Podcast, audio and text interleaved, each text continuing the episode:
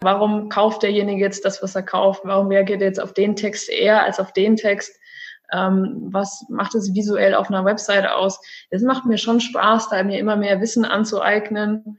Und ähm, wenn ich Webseiten baue, dann bin ich in so einem Tunnel. Dann mache ich dann, wenn ich das irgendwie, da verliere ich die Zeit, da vergesse ich zu trinken, da bin ich einfach völlig in so einem Flow und habe am Ende was Wirkliches geschaffen. Das war für mich immer so, ich habe soziale Arbeit geliebt, aber am Ende war halt, du hast viel gearbeitet und hast nicht wirklich was Handfestes gehabt. Und das ist beim Webseitenbau so, du steckst Arbeit rein und dann siehst du das und denkst, geil, das habe ich gerade geschaffen.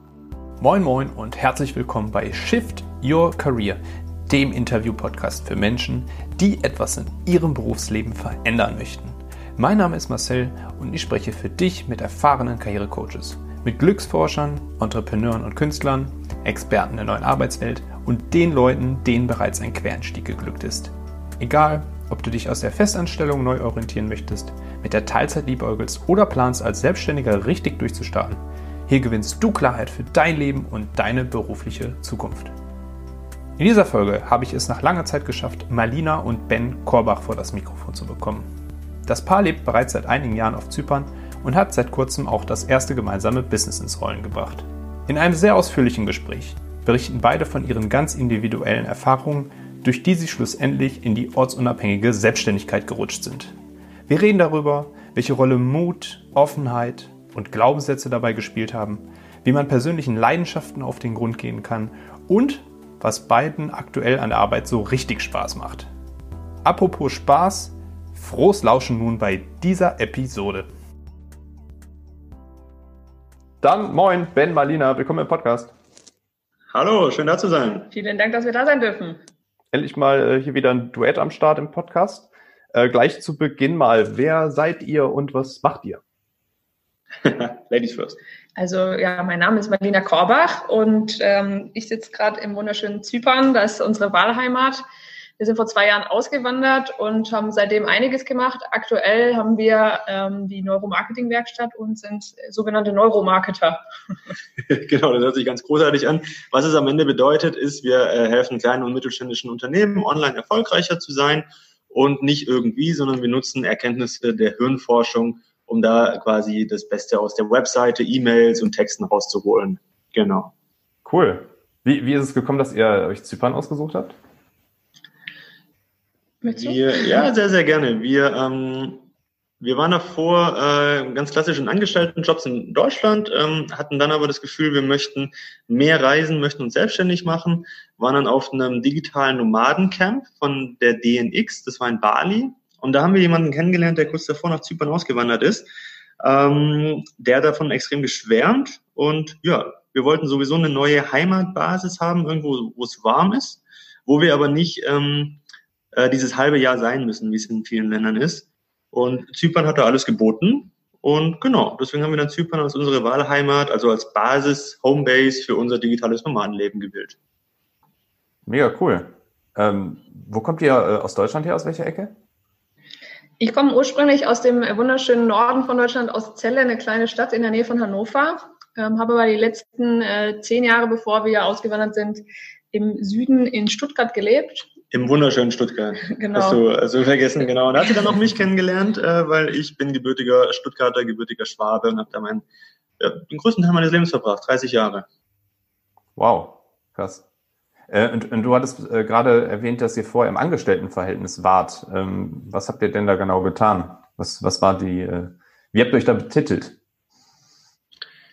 Ich war Banker. Also ich habe bei, bei einer großen deutschen Bank gearbeitet und äh, war da im Unternehmenskundenbereich tätig und ähm, genau war da. Also ich hatte so diesen klassischen Weg gemacht. Ich war, äh, habe da die Ausbildung gemacht, erst zum zum Banker und habe mich dann da parallel immer weitergebildet.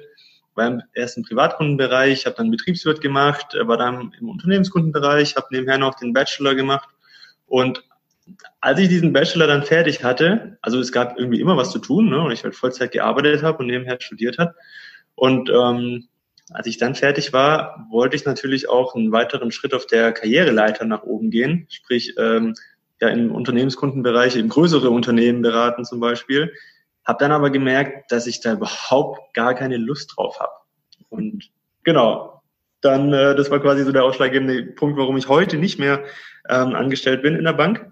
Aber bevor wir darauf eingehen, sagst du vielleicht nochmal, was du gemacht hast. Genau, ich habe äh, soziale Arbeit studiert in Stuttgart und habe dort auch ähm, dann viele Jahre gearbeitet, bevor wir ausgewandert sind, in verschiedenen Bereichen, ähm, im Jugendamt, in der Suchtberatung und in der Bewährungshilfe. Und genau, habe da immer sehr viel Spaß an meiner Arbeit gehabt, aber es gab dann auch Gründe, warum ich irgendwann gesagt habe, nee, das ist es nicht, ich möchte lieber selbstständig sein. Äh, wie, ähm, vielleicht erstmal äh, erstmal zu dir, Ben.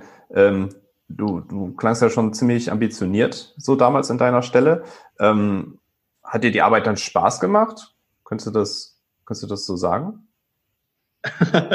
Also ich denke, ich kann sagen, dass mir die Arbeit keinen Spaß gemacht hat. es war halt, es war halt klassische Arbeit und so, so wie ich halt aufgewachsen bin, ähm, war Arbeit halt nichts, was Spaß machen sollte oder, oder muss quasi. Arbeit war da, um, um Geld zu verdienen und mit dieser Einstellung bin ich dann quasi auch in den Arbeitsmarkt gestartet und ähm, naja, ich hatte mir den Beruf als Banker ausgesucht, weil er damals noch eine gute Reputation hatte, ähm, gute Verdienstaussichten hatte und weil ich gerne mit Zahlen gearbeitet habe. Ja, also ich mag einfach Mathe, ich mag das Analytische und habe ich gedacht, ach super, Banker hört sich doch klasse an, lass das mal probieren. Ähm, war dann dafür auch bereit, äh, quasi einen Anzug anzuziehen, was eigentlich so überhaupt nicht mein Ding ist, aber hab gedacht, naja, ist halt so. Ne? Das, das ist halt so der Standard. Wenn du halt einen guten Job haben willst, dann musst du dich halt da anpassen, damit du reinpasst hier in das System und alle äh, Forderungen erfüllst. Spaß gemacht hat mir so wirklich die Arbeit an sich nicht. Sie war jetzt auch nicht so extrem schlimm. Es war eher so, dass das, ja, sie hat mich halt nicht berührt. Also es war mir mehr oder weniger egal. Und ähm, was mir Spaß gemacht hat, waren die Kollegen. Ich hatte echt ein paar coole Kollegen, mit denen habe ich dann ähm, sehr, sehr gerne Zeit verbracht. Aber so alles in allem war das dann doch eher unbefriedigend, vor allem weil man ja noch relativ viel Zeit auf der Arbeit verbringt. Also ich meine, mindestens 40 Stunden die Woche sitzt man da rum. Und irgendwann hatte ich das Gefühl, ja, einfach nicht auf meinem eigenen Lebensweg zu sein und mehr oder weniger mein Leben zu verschwenden, weil ich so viel Zeit mit was verbringe, was mir nichts bedeutet. Und genau, das war ein bisschen ausgeholt. Macht, hat mir die Arbeit Spaß gemacht? Na, eher nicht. Aber wusstest du so abseits von der Arbeit, haben dir da Dinge Spaß gemacht oder? Oh, das ist eine sehr interessante Frage. Also es, ich würde sagen, so das Klassische damals, irgendwie mit Freunden treffen, ins Kino gehen. Ich habe auch gerne irgendwie mir Filme angeschaut, Playstation gezockt oder sowas. Aber jetzt rückblickend betrachte ich, weiß ich, dass all die Dinge, die mir so damals in meiner Freizeit Spaß gemacht haben, quasi nur so ein bisschen, ähm, ja, wie, will ich sagen, so ein bisschen so ein bisschen diese Ausgleichsbewegung war zu diesem anstrengenden Job, der mir nichts bedeutet. Und dann kommst du halt abends heim und dann denkst du, ah gut, und jetzt, äh, jetzt entspannst du dich halt ein bisschen und guckst dir einen Film an oder triffst dich mit Freunden. Also und, und dieses gesamte Lebenskonzept, das ich mir da so aufgebaut hatte, war in Summe dann irgendwann sehr unbefriedigend für mich, weil ich nicht mehr das Gefühl hatte, mich weiterzuentwickeln und schon gar nicht das Gefühl hatte, mich auf meinem eigenen, ganz persönlichen Lebensweg zu befinden. Mhm. Und ja, ich glaube, das hat am Ende auch dann in Summe dazu geführt, dass ich sehr, sehr, sehr unzufrieden wurde und unglücklich. Mhm. Wie, wie, war die Situation jetzt, ähm, als ihr den jeweils anderen kennengelernt habt? Äh, das ähm, grundlegend war das war 2015 und da war ich in meinem gefühlten Traumjob. Ich war als Bewährungshelferin tätig. Ähm, das, was ich immer wollte, wofür ich studiert hatte.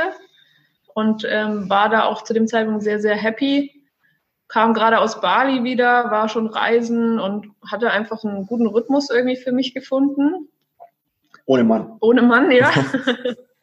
ähm, war tatsächlich an dem Punkt, wo ich gedacht habe, ich ähm, bin alleine sehr glücklich und brauche keinen Mann. Und, äh, dann, und dann kam ich. Dann habe ich Ben kennengelernt, genau. Ja, und ich war zu dem Zeitpunkt nämlich witzigerweise gerade sehr, sehr, sehr guter Laune, weil, wie schon kurz angesprochen, ich war dann sehr unglücklich in meinem Job, in meinem Leben generell äh, hatte mich dann nach langem Überlegen dazu durchgerungen, ein Sabbatical zu beantragen, mhm. was mir auch genehmigt wurde. Und ich war, das heißt, äh, ich war, ich war voll im Glück, hatte schon geplant, ein halbes Jahr lang durch die Welt zu reisen, alleine. Und ähm, ja, es hört sich immer so ein bisschen hochtrabend an, aber so mich selbst zu finden oder halt zumindest mir mal die Frage zu stellen, was will ich eigentlich und warum bin ich denn gerade so unglücklich, obwohl ich doch eigentlich alles hab, also einen guten Job, Freunde, genug Geld, ne, was man doch so haben sollte. Und das Sabbatical hatte ich genehmigt bekommen und ich glaube, keine Woche später war ich halt sehr, sehr gut gelaunt in Stuttgart abends unterwegs im Nightlife und ja, da habe ich dann Marlina kennengelernt. Und es hat direkt gepasst, weil ja, wir haben die ganze Zeit über Reisen gesprochen, haben wir schon gemerkt. Heute sagen wir gerne, ne, wenn wir jetzt zurückblicken, es war schon ein Vorbote ein bisschen von dem, was, was dann kommen sollte, wahrscheinlich. Ja. Glaubt ihr, glaubt ihr, das wäre genauso äh, verlaufen, wenn äh, du, Ben, noch total im Angestelltenverhältnis gewesen wärst? So rein so vom Schmetterling im Bauch haben und vielleicht noch so ein bisschen euphorisiert sein von dem, von dem ganzen Reisethema? Also ich war noch nicht reisen zu dem Zeitpunkt. Ne? Ich hatte nur die ah. Genehmigung erhalten von meiner Bank, dass ich das Sabbatical machen darf. Ja. Ähm, das heißt, die Schmetterlinge im Bauch waren schon da, aber eher im Sinne von geil, es geht mal wieder voran in meinem Leben äh, und ich werde bald ein halbes Jahr lang Urlaub haben quasi. Und ähm, ja, die Frage habe ich mir schon auch gestellt. Es gibt ja so äh, diese diese ähm, Ansätze von wegen, das, was du ausstrahlst, das ziehst du auch wieder an in dein Leben. Und dadurch, dass ich da in dem Moment in der Woche, an dem Abend einfach sehr, sehr guter Laune war und sehr viel ausgestrahlt habe, habe ich wahrscheinlich auf dich, Marlina, auch einfach einen unwiderstehlichen Eindruck gemacht, Natürlich. Zum Anweisen. Ja, ich glaube wirklich, dass es ähm, viel damit zu tun hat, wenn man selber zufrieden ist, dass man dann auch Raum schafft dafür, ähm, andere Leute anzuziehen, die ja. auf dem gleichen Level sind. Und wie gesagt, ich war zu dem Zeitpunkt sehr zufrieden und ähm, war dann für uns auch einfach eine interessante Zeit, weil dann sechs Monate später er natürlich erstmal weg war. ja, glaube ich. Äh, bist du ähm, bist du dann erstmal einfach mit dem Ziel los, Ben, äh, ja, reisen, ich will die Welt sehen, oder hast du da schon überlegt, okay, wie möchte ich denn vielleicht danach mein berufliches Leben umkrempeln? Also ich hatte immer im Hinterkopf, dass ich die Reise deswegen mache, weil ich gerade mit meinem Leben unzufrieden bin und ich mir von der Reise schon erhofft habe, dass ich dadurch mehr Klarheit gewinne. Im Sinne von, was sind meine nächsten Schritte? Ähm, meine, meine Kollegen in der Bank hatten immer gesagt, oh, wenn du mal ein halbes Jahr weg bist, dann kommst du wahrscheinlich gar nicht wieder. Und ich hatte damals immer gedacht, na ja, nee, so wird es jetzt auch nicht sein. Für mich war klar, ich werde nach wie vor in dieser Banking- oder Finance-Szene äh, weiter meine Karriere machen, weil es für mich einfach so klar war, ich habe so viel Arbeit da reingesteckt. Es gibt keine andere Möglichkeit, ohne alles wegzuwerfen, jetzt was anderes zu machen. So, das war mein, mein ähm, Glaubenssatz vor der Reise. Deswegen dachte ich einfach, auf der Reise finde ich dann klarer raus, welcher Bereich in diesem Banking-Bereich meiner sein wird. So, aber dann war ich auf der Reise und das kam am Ende halt völlig anders und ich habe äh, einfach so einen, so einen unfassbar geilen Einblick bekommen, wie das Leben heutzutage sein kann, dass ich dann wirklich noch auf der Reise beschlossen habe, dass ich kündigen werde bei der Bank und dass das nicht mein Weg ist. Dadurch, dass du aber sagtest, okay, vorher war dein äh, Leben, ja, sagen wir mal normal, du bist, so wie es jetzt klang, nicht zigtausend Hobbys nachgegangen und äh, hättest vielleicht jetzt rückblickend ähm, aus der Retro-Perspektive raus sagen, nicht sagen können, äh, was macht mir total Spaß. Ähm, wie bist du das dann angegangen? Hast du da, wie hast du da so einen Plan entwickelt, zu sagen, was will ich dann äh, stattdessen machen? Du meinst jetzt ähm, während der Reise oder als ich wieder genau. da war? Ja, während der Reise, was du dann danach machen möchtest. Also während der Reise war ich eigentlich, also eigentlich zwei verschiedene Dinge. Erstens war ich sehr, sehr offen. Das heißt, ich habe einfach bewusst nach anderen Menschen gesucht, die äh, ein anderes Lebenskonzept haben und bin mit denen einfach ins Gespräch gegangen. Ich bin sowieso ein eher offener Mensch, der einfach mal Menschen anlabert und äh, so bei Reisen ist es natürlich nochmal viel einfacher ins Gespräch zu kommen. Das heißt, das war so der, der eine, die eine Säule. Und die andere war, ich habe ähm, ich habe verschiedene Bücher gelesen. Habe ich aber auch schon davor gemacht. Ja, dieses ganze Thema Persönlichkeitsentwicklung hatte mich davor auch schon interessiert.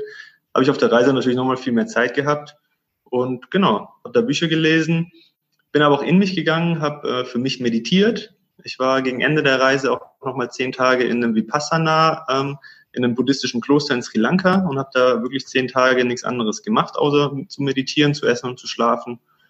Und ja, diese ganze Kombination aus neue Eindrücke, neue Menschen, äh, interessante Impulse durch Bücher und aber auch interessante Impulse, indem ich in mich selber reinschaue, hat für mich dann einfach ein sehr, sehr, sehr klares Bild plötzlich gegeben. Ein, so klar eigentlich, dass ich mir dann gedacht habe, wieso habe ich das davor nie gesehen?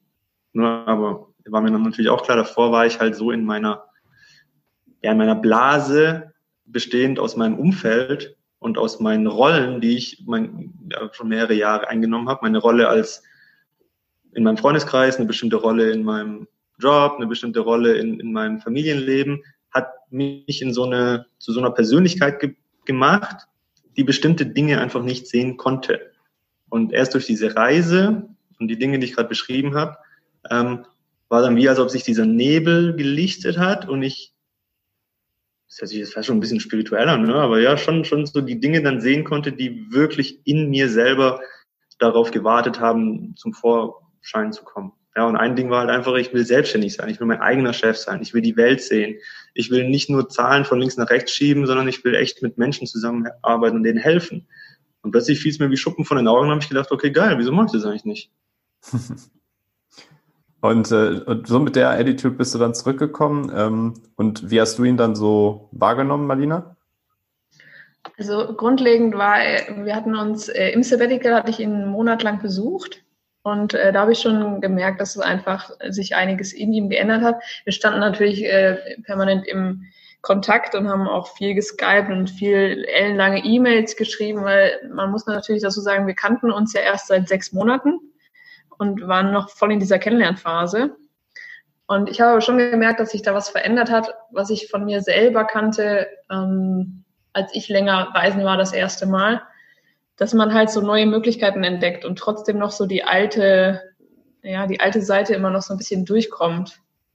Und als er dann wiederkam, war es auch so, dass, ähm, ich greife mal kurz ein bisschen vor, ja. tatsächlich noch in der Bank geblieben ist, eine Zeit lang. Was man ja erstmal nicht denken würde, wenn man sagt, okay, mir war so klar, was ich dann, ne, der nächste Step, das ist völlig klar. Ich glaube, das ist immer so, es hört sich immer so einfach an, aber es ist dann doch sehr schwer, das, da in, in die Umsetzung zu kommen. Ja, gerade, gerade wenn sich die Rahmenbedingungen dann ja wieder, äh, sage ich mal, dem anpassen, was es von vorher war. Du hast dann wieder die, dieselben Leute um dich herum, bist vielleicht in derselben Stadt, ähm, hast wieder dasselbe Essen vor dir und so weiter. Das bringt einen dann auch wieder kopfmäßig genau in dieselbe Situation. Das ist richtig, ja. Das ist echt unfassbar, wie stark das also wie stark das so einen, Einfluss auf uns hat. Und meistens sehen wir das nicht, weil wir so drin sind. Das ist so ein bisschen wie der Fisch, der im Wasser schwimmt und gar nicht weiß, dass Wasser um ihn drumherum ist. So ist es ungefähr auch mit dem Umfeld und diesen ganzen Rollen, von denen ich gesagt habe. Und äh, ja, ich war dann wieder zurück und es hat mich dann schon sehr, sehr stark wieder reingezogen, aber ich war unglücklicher als jemals zuvor. Und dann hat Marlina irgendwann gesagt, hey, du wolltest kündigen, du weißt zwar noch nicht genau, was du jetzt tun willst, weil das hatte mich auch so ein bisschen abgehalten. Ich wusste ja gar nicht genau, was, was mache ich denn jetzt dann, wenn ich jetzt kündige. Mhm. Ich will kein Banker mehr sein. Das ist aber alles, was ich gelernt habe die ganze Zeit. Was mache ich denn jetzt? Ich kann doch nicht einfach kündigen, ohne zu wissen, wie ich Geld verdiene. Ich kann doch nicht einfach arbeitslos sein. Und hat Marlena gesagt, doch, genau das machst du jetzt. Bevor ich nochmal einen Tag erlebe, wie du extrem unglücklich morgens aufstehst und extrem unglücklich abends von der Arbeit heimkommst, machst du genau das. Und ja, da bin ich dir noch heute sehr dankbar, dass du mir da so einen Arschtritt gegeben hast, weil ja, sonst, wer weiß, ob ich da alleine so rausgekommen wäre. Wie äh, hast du diese äh, psychologische Hürde damals dann überwunden? Zu sagen, ich mache, also Marlene hat dir diesen Kick gegeben, aber was waren so die, ähm, die Argumentation bei dem Kopf zu sagen, ja, das macht total Sinn, ich mache das jetzt? Also, was mir nach wie vor damals und auch heute nach wie vor sehr, sehr immer wieder einen Motivationspush gibt, ist mir einfach klar zu machen, also dieses große Ganze klar zu machen. Und das große Ganze, da gehört für mich zum Beispiel dazu, ähm, ich habe keine Ahnung, warum ich hier bin. Ne, ich, mir, mir wurde dieses Leben geschenkt. Ich habe keine Ahnung, warum ich hier bin. Und es ist aber auch irgendwann wieder vorbei. Das heißt, ich werde irgendwann sterben. Irgendwann ist es halt vorbei. Und wenn ich dann sterbe, ich stelle mir da gerne vor, wenn ich wirklich auf meinem Totenbett lieg und dann zurückblick und mir dann denke, ah ja, ich habe ja mein Leben nicht gelebt, weil, die, weil ich Angst hatte, dass die anderen vielleicht sagen, es ist nicht so cool, was du da machst. Das ist vielleicht jetzt in der jetzigen Situation eine Argumentation, wo mein, wo mein ganzes System, meine Emotionen und auch mein Verstand sagt, ja, ist eine gute Argumentation. Aber aus diesem Kontext, ich liege auf dem Sterbebett und realisiere, ich hatte nie was zu verlieren, ist es eine völlig idiotische Argumentation. Und immer wenn ich mir das wieder bewusst mache, gibt mir das einen sehr, sehr großen Kick, zu sagen, ich habe nichts zu verlieren, also wieso sollte ich nicht das Leben leben, worauf ich Bock habe? Und ja, das, das war so, das war so ein Ding, das mich da immer wieder weitergeholfen hat. Und natürlich aber auch Malinas Unterstützung. Wir haben sehr, sehr viel geredet. Machen wir heute noch über alles. über alle äh, Emotionen und Dinge, die uns bewegen, über Träume, über Ziele. Oh, ja. und ah, ein weiterer Punkt, sehr, sehr wichtig, ist dieses, was wir Deutschen ganz gerne haben, also vor allem wir Deutschen, in anderen Kulturen ist es gar nicht so, aber wir Deutschen denken immer, wir können doch erst dann losgehen, wenn wir den kompletten Weg ganz perfekt vor uns haben und für alle Eventualitäten einen Notfallplan haben. Ja. Und das ist aus, dieser, aus diesem Sicherheitsbedürfnis raus, ähm, hemmt uns das natürlich, weil du wirst niemals, es ist einfach unmöglich, einen ganzen Weg vorzuplanen. Es geht einfach nicht. Und ähm, was, was ich da dann einfach auch gemerkt habe, es geht nicht darum, alles vorzuplanen, es geht eher darum zu wissen, wo möchte man hin, also wie so ein, wie so ein Leitstern zu haben und dann einfach einen Schritt in die richtige Richtung zu gehen. Der kann ja extrem klein sein, aber einfach mal loszugehen und dann nochmal einzugehen. Und dann werden sich nämlich Dinge ergeben, wo du denkst, oh wow, das hätte ich mir niemals denken können, also hätte ich auch niemals planen können. Und dann wieder zu sagen, okay, super, mit den neuen Bedingungen gehe ich jetzt wieder einen Schritt weiter. Und so ergibt sich der Weg, während man geht. Ich habe Franz Kafka hat es auch gesagt, finde ich ein super Zitat. Wege entstehen dadurch, dass man sie geht. Das ist so mhm. einer meiner Leitsprüche heutzutage. Und ja, das ist einfach so wahr. Äh, wie wär's dann bei dir, Marlina? Du warst immer noch im heile Welt-Modus und Traumberuf und alles ist cool? Oder hat sich bei dir nee, auch schon irgendwie was getan? Tatsächlich, tatsächlich war ich leider nicht mehr im heile Welt-Modus. Also der Job bei mir, es war der Unterschied, zu Ben, dass mir meine Tätigkeit an sich immer sehr viel Spaß gemacht hat. Ich habe sehr gerne mit Menschen gearbeitet, auch mit Straffälligen. Das war für mich sehr spannend. Ich bin mir sehr sicher, dass ich das sehr gut konnte und auch so dieses Zwischenmenschliche sehr geschätzt habe. Und man sagt ja immer so, soziale Arbeit ist kein Beruf, das ist eine Berufung. Ne? Ähm, teilweise stimme ich dazu. Leider ist es ähm, am Ende immer noch so ein bisschen dieses falsche Bild, dass man sagt, hey, ähm, das ist eine Berufung, deswegen musst du dafür nicht so viel Geld kriegen. Ähm, mhm. Das machst du ja, weil du da irgendwie Bock drauf hast. Und mir denke, ja, schon, aber ich kann ja trotzdem viel Geld dafür kriegen. Wo ist das Problem? Und ähm, im Sozialbereich, vor allem in Deutschland, natürlich auch in anderen Ländern, ist es aber leider so, dass an allen Ecken und Enden gespart wird. Und da steht nicht mehr so der Mensch im Vordergrund, sondern immer so dieses, wie kann man möglichst viel mit möglichst wenig Geld erreichen. Und es bekommt natürlich das Personal am meisten zu spüren. Und so war es dann bei mir irgendwann auch, dass ich einfach gemerkt habe, es ist viel zu viel zu tun man kommt überhaupt nicht mehr hinterher. Es ist einfach eine Verwaltung von den Menschen und nicht mehr das, warum ich diesen Job gewählt habe. Hm. Genau. Und dann habe ich für mich entschieden, okay, ich möchte nicht mehr bei der Bewährungshilfe sein, sondern ich möchte eine Führungsposition ähm, haben, um die Rahmenbedingungen beeinflussen zu können, um nämlich eben dieses, das, dieses Thema viel Geld äh, für andere Dinge auszugeben, außer für die Dinge, die wirklich wichtig sind. Mhm. Und habe dann aber schnell gemerkt, als ich diese Führungsposition bekommen habe, irgendwie ist es das auch nicht. Trotzdem kann ich die Rahmenbedingungen nicht mit beeinflussen. Mhm. Und das hat dann so ein bisschen mein äh, Weltbild mehr und mehr zum Bröckeln gebracht. Also ihr seid dann, habt euch sozusagen von der Situation her so ein bisschen angeglichen, wenn wir das jetzt mal so. Genau, also ich habe immer mehr gemerkt, ich habe immer mehr gemerkt, ähm, ich kann tun, was ich möchte in diesem Rahmen und es wird nicht ausreichen. Das heißt, ich werde das nicht ändern können. Und ich habe so viel probiert in all den ähm, Jahren und in all den Bereichen, wo ich war, um das, um das System irgendwie ein bisschen zu ändern, bis ich mir eingestanden habe, okay, das funktioniert nicht. Und dann habe ich gesagt, okay, dann muss ich die Konsequenz ziehen und sagen, dann möchte ich mich selbstständig machen und vor allem wollte ich eh schon immer gerne reisen, war dann auch total angefixt, als Ben aus dem Sabbatical wieder kam, dass ich einfach auch gerne mal ähm, länger als zwei Monate am Stück reisen würde. Und dann, genau, haben wir irgendwann gefunden, dass es diesen Begriff digitale Nomaden gibt. Und wie seid ihr äh, dann weitergegangen? Weil da bin ich, an der Stelle bin ich jetzt gespannt wie ein Flitzebogen. Ihr habt ja vorher eure äh, Erfahrungen gemacht und dann äh, kommt dieser Entschluss auch irgendwo in eine, eine Selbstständigkeit zu gehen. Ähm, die Idee bleibt noch so, klingt für mich gerade dann zu dem Moment dann noch ein bisschen vage, so ja, wir wollen Menschen helfen, das sind aber vielleicht noch nicht genau wie und was und so weiter. Wie geht man dann daran? Wie finde ich da etwas, wo ich sage, das, das erfüllt mich, das macht mir Spaß, da äh, was habt ihr gemacht? Ja, das ist ein, ich glaube, das ist die äh, eine zentralste Frage überhaupt, die sich ja viele stellen und die wir uns damals auch gestellt haben. Was machen wir gerne und womit können wir Geld verdienen und das beides übereinander zu bringen? Und als wir gestartet sind, hatten wir noch überhaupt gar keinen Plan, was wir überhaupt machen wollen. Wir haben gesagt, okay, wir ähm, haben all unsere Sachen verkauft, wir wandern nach Zypern aus und dann schauen wir halt mal. Zu dem Zeitpunkt hatten wir schon ähm, so Freelance-Jobs, äh, hier so ein bisschen Recherche machen, Projektmanagement, ähm, verschiedenste Sachen, wo wir einfach Geld verdient haben, was jetzt aber jetzt nicht unbedingt unserer Leidenschaft entsprochen hat. Und dann haben wir angefangen, uns überhaupt mal zu erlauben, die Frage zu stellen, was wollen wir eigentlich, wenn es nicht darum geht, Geld zu verdienen. Also die Frage, was würde ich tun, wenn Geld keine Rolle spielen würde zum Beispiel?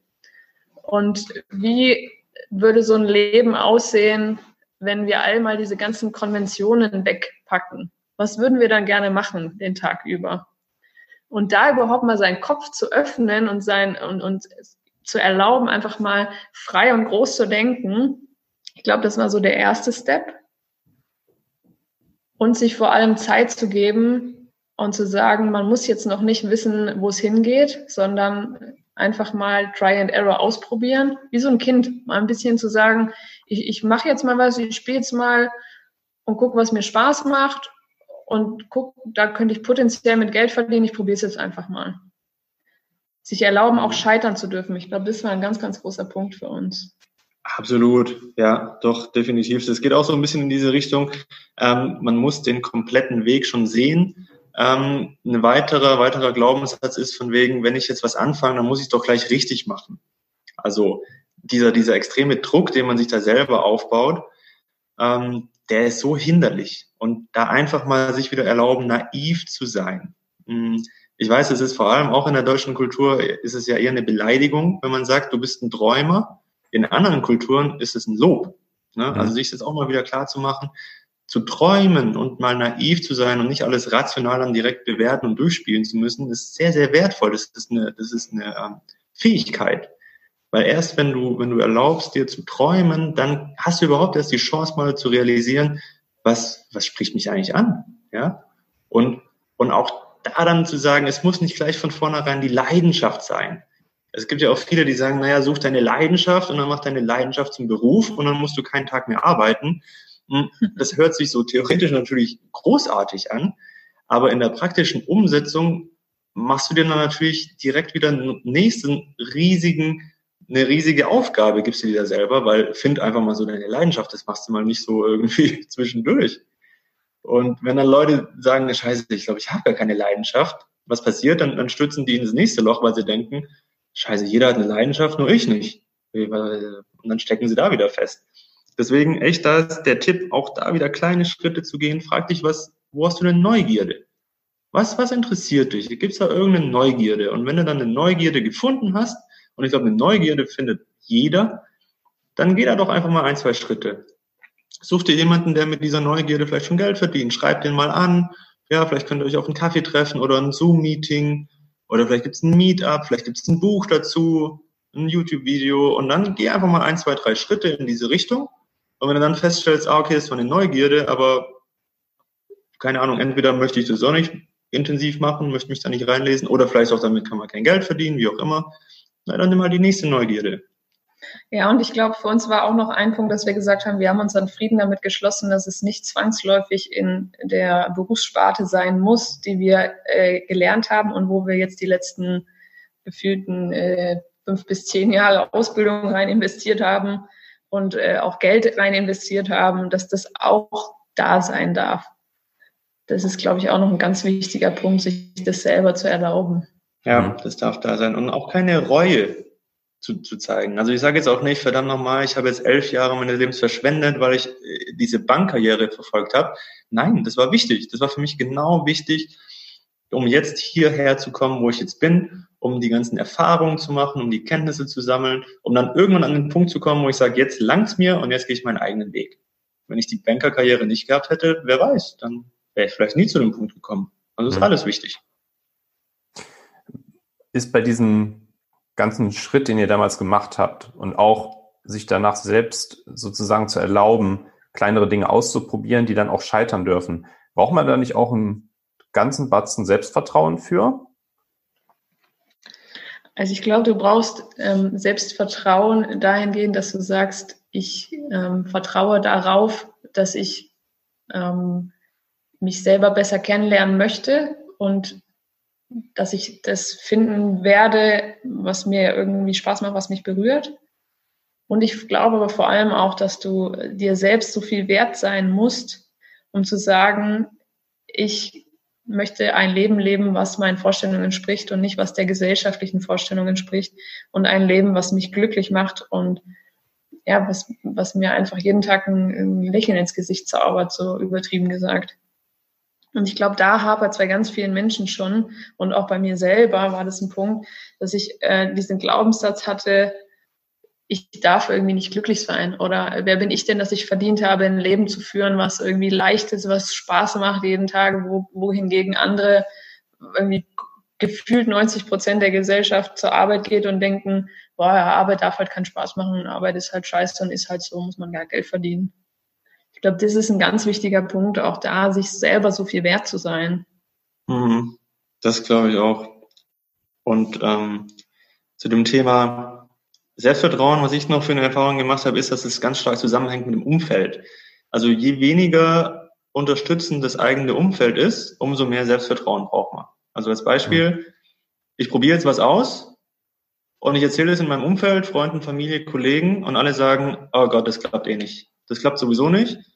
Und dann klappt es vielleicht auch wirklich nicht, weil wir ja gerade gesagt haben, muss ja nicht alles von vornherein klappen. Es geht nicht darum, dass es gleich klappt, sondern dass du die Erfahrung sammelst. Und mal sagen die ganzen Kollegen, die sagen, ja, siehst habe ich doch gleich gesagt, ach, was machst du denn da für einen Quatsch irgendwie? Und wenn du so ein Umfeld hast, dann brauchst du natürlich extrem, extrem großes Selbstvertrauen zu sagen, ihr seid falsch und ich bin richtig, weil das war trotzdem gut, dass ich das gemacht habe. Verstehst du, wie ich meine? Mhm. Und umgekehrt, wenn du aber ein Umfeld hast, das sehr, sehr förderlich ist, dann brauchst du auch nicht so viel Selbstvertrauen, weil dann fängt dich zu einem gewissen Teil dieses Umfeld auf weil dann sagst du vielleicht irgendwann, ach verdammt, ich glaube, ich schaffe das nicht, ich kann das nicht. Und dein Umfeld sagt dann, jetzt hör mal her, mein Freund. Du hast gerade mal, wie, wie lange hast du es denn jetzt versucht? Du warst 30 Jahre jetzt in einem Job, jetzt hast du mal zwei Monate was Neues versucht und jetzt willst du gleich schon aufgeben.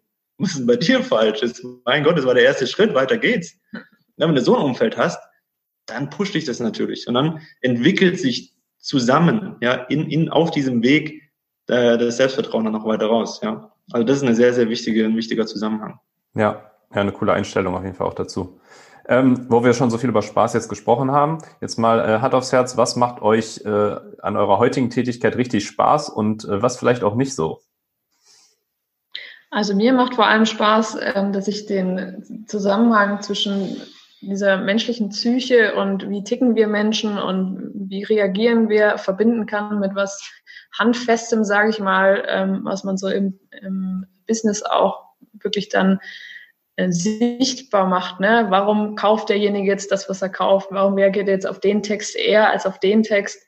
Ähm, was macht es visuell auf einer Webseite aus? Es macht mir schon Spaß, da mir immer mehr Wissen anzueignen.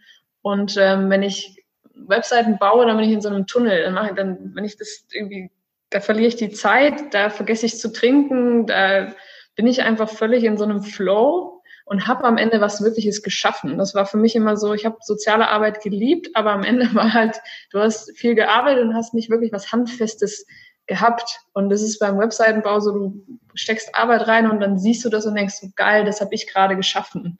Und das macht mir extrem viel Spaß. Was mir weniger Spaß macht und was auch häufig vorkommt, ist, dass Dinge dann einfach nicht funktionieren, dass es mit der Technik Probleme gibt, dass es irgendwelche Bugs in der Website gibt, dass, also dass es einfach Dinge sind, wo du davor sitzt und denkst, das kann doch nicht wahr sein. Ich verstehe einfach nicht, warum das nicht funktioniert. Und das macht mich dann wahnsinnig.